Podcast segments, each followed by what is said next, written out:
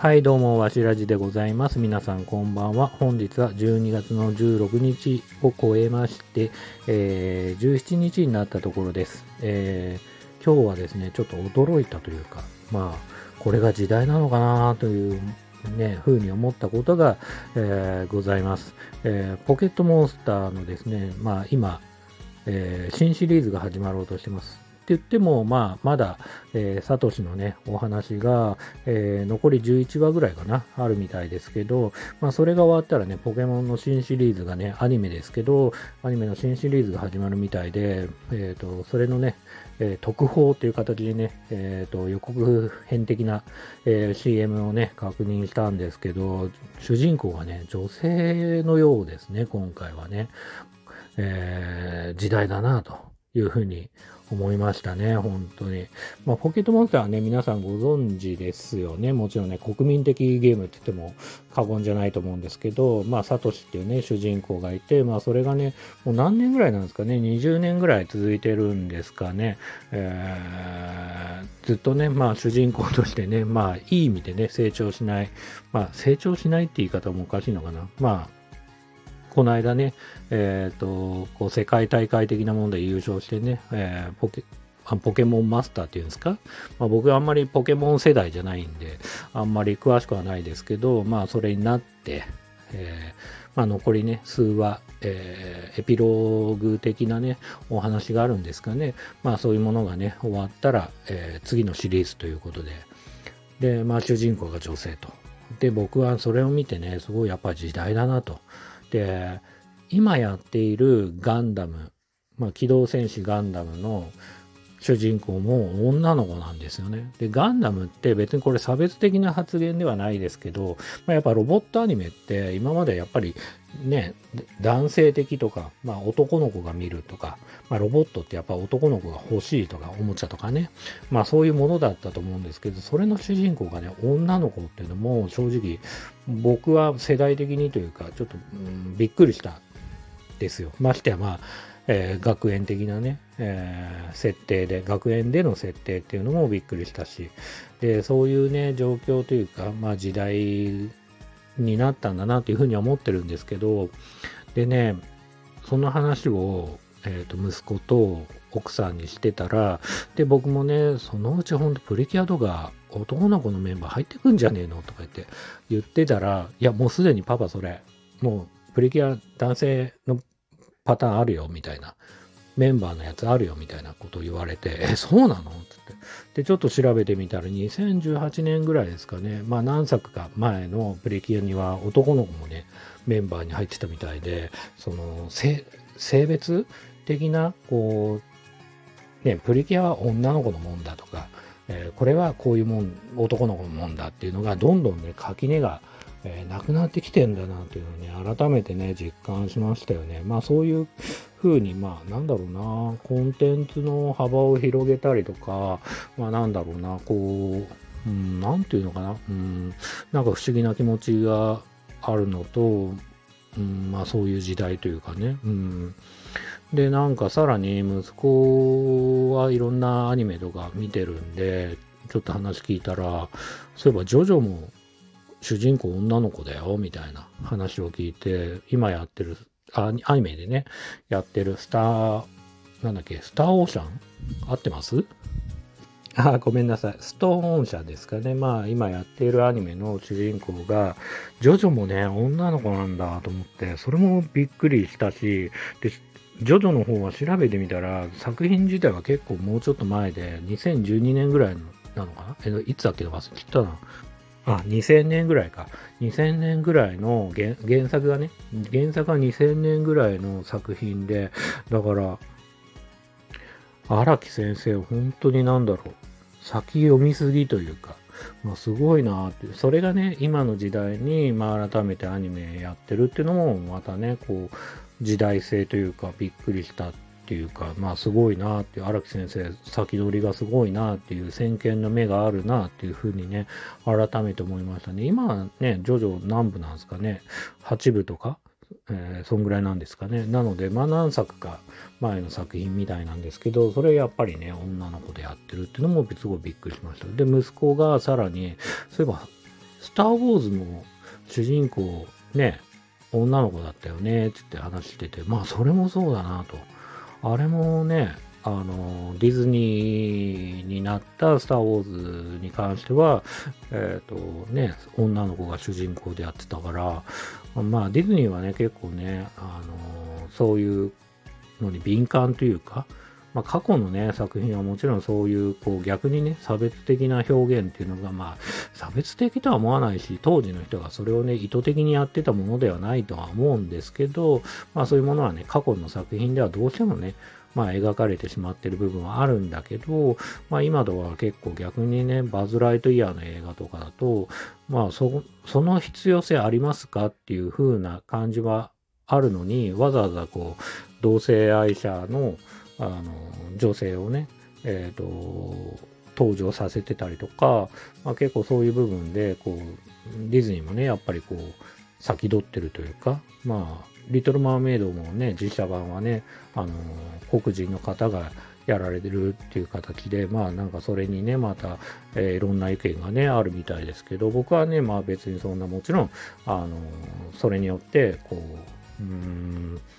何かね、こう、いや違うんじゃないかって気持ちはないんですけど、まあディズニーもね、やっぱりそういうところ敏感にいろいろ取り入れながらやってるんだなっていうふうに思うし、日本のアニメも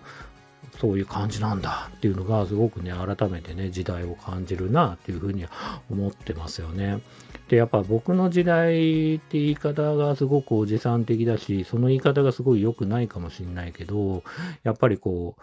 あの昔のジャンプで言うと、北斗の拳とか、セイントセイヤとか、えー、まあ、筋肉マンもそうだし、まあ、ドラゴンボールもそうだと思うんですけど、女性のキャラクターが強くて活躍するっていうのはほぼほぼないんじゃないかなっていうふうに思ってて、まあ、あればね、あの、コメントとかでね、いやいや、あんた間違ってるよってね、えー、言っていただければというふうに思うんですけど、あんまり活躍、まあ、だって、先駆け男塾って言って、もう男塾って言っちゃってるますからね。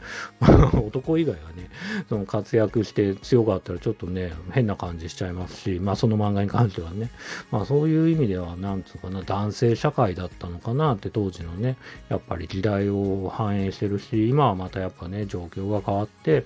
まあ女の子がね、活躍したりっていうのが、まあやっぱり時代なんだなっていうふうにはね、思ってますよね。ドラゴンボールとかもう正直別になんつうの僕はね、個人的にこう、カメハメハみたいのを、まあ女のキャラクターが、女性のキャラクターがこう撃って悟空と対等に戦っても何の違和感もない漫画だと思うんですけど、筋肉マンとかだとね、こう組み技とかあるから、その関節技とかを女性にかけてたりするとまたね、なんか違和感あるなっていうふうには思うんですけど、こう飛び道具的なもので、この波動的なもので戦う漫画に関しては、正直そこまで違和感ないんじゃないかなと思いつつも、ドラゴンボールで言うと人造人間何号だっけあれ？17号かな、うん、えー、ねあのクリリンと結婚するねキャラクターぐらいなんですかね。あんま強い。ブルマとかね。もちろんそのいろいろ出てきますけど、まあね、ある意味ね、ベジータはね、ブルマに頭が上がらないっていう意味では、まあ、ね、ブルマは強いと思うけど、別にね、なんか他の杖の悪役のキャラクターとね、対等に戦えるわけじゃないから、まあね、そういう女性が、その表現自体がもう尻に惹かれるとか、そういう表現自体がもしかしたら鳥山先生がもう昔の人で古いのかもしれないし、なんかすげえ難しいもんですよね。うん、僕的にはこう、ドラゴンボールあたりはね、別にそれやってもいいんじゃないかなっていう気はしますよね。なんかベジータとかね、あのフリーザとかもね、身長もそんな大きくないし、なんかね、そこに混じっても違和感ない世界観だなというふうには思うんですけどね。うん、で、筋肉マンはね、そのやっぱり全く出てこないですからね、女性キャラクターがね、びっくりするぐらい、ビビンバとか、マリさんとか、夏子とかいますけど、基本的にリングに上がって戦うってことはあんまりないですからね。うん、で、筋肉マンで思い出しったんですけど、そう言えば、最近ほら、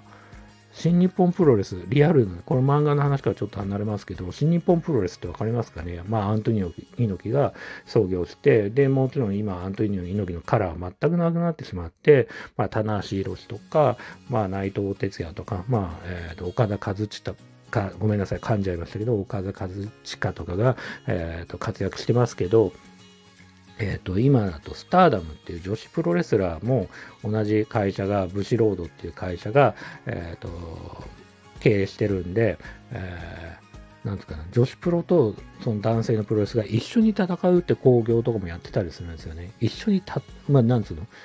別々の試合が存在するわけじゃなくて、一緒に戦っちゃう、ミックスドマッチって言われるもので、男性と女性が一緒にもう打撃も含めて一緒に戦っちゃうっていう、えー、感じでね、まあお祭り的にやってるって部分もあるけど、それも一つの僕が思ったのは、えっ、ー、と、時代性なの、さっき言った通り、こう漫画とかの主人公が女の子になっちゃうって感じで、まあはっきり言って見てる側は男性だろうが女性だろうが面白いプロレスが見れればいいんじゃないかなっていうふうに思ってるファン層がすごく増えてんじゃないかなっていうふうにも思ってるんですよね。僕みたいなね、こう、アントニオ猪木信者みたいなね、昔ながらのプロレスファンだったら、女性と戦うなんて、なんでや、みたいな、あの、感じが、えー、まあね、昔だったら絶対的にあっ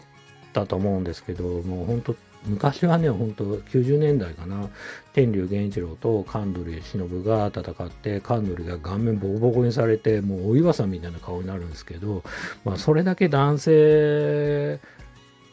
がこう厳しい時代というか、なんか女性に対してなめんじゃねえよみたいな感じ。ただ今はね、まあ、なんつうかな、こう、プロレスをね、こう表現するのってすごく難しいですけど、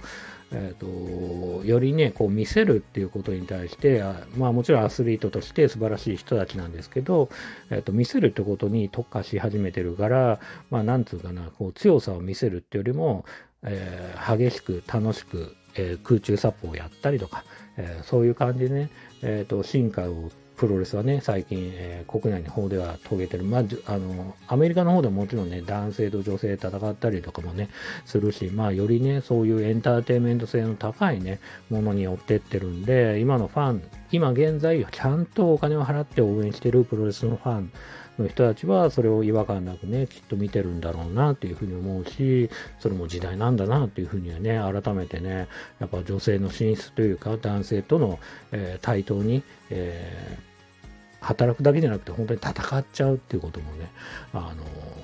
始まってるんだなっていうふうに思いますよね。まあ、筋肉マンもそう思うと、なんか正義常人の中になんか女性とかいてもいいのかなっていうふうにね、ちょっと思いましたよね。で、それでね、まあ大きなね、あの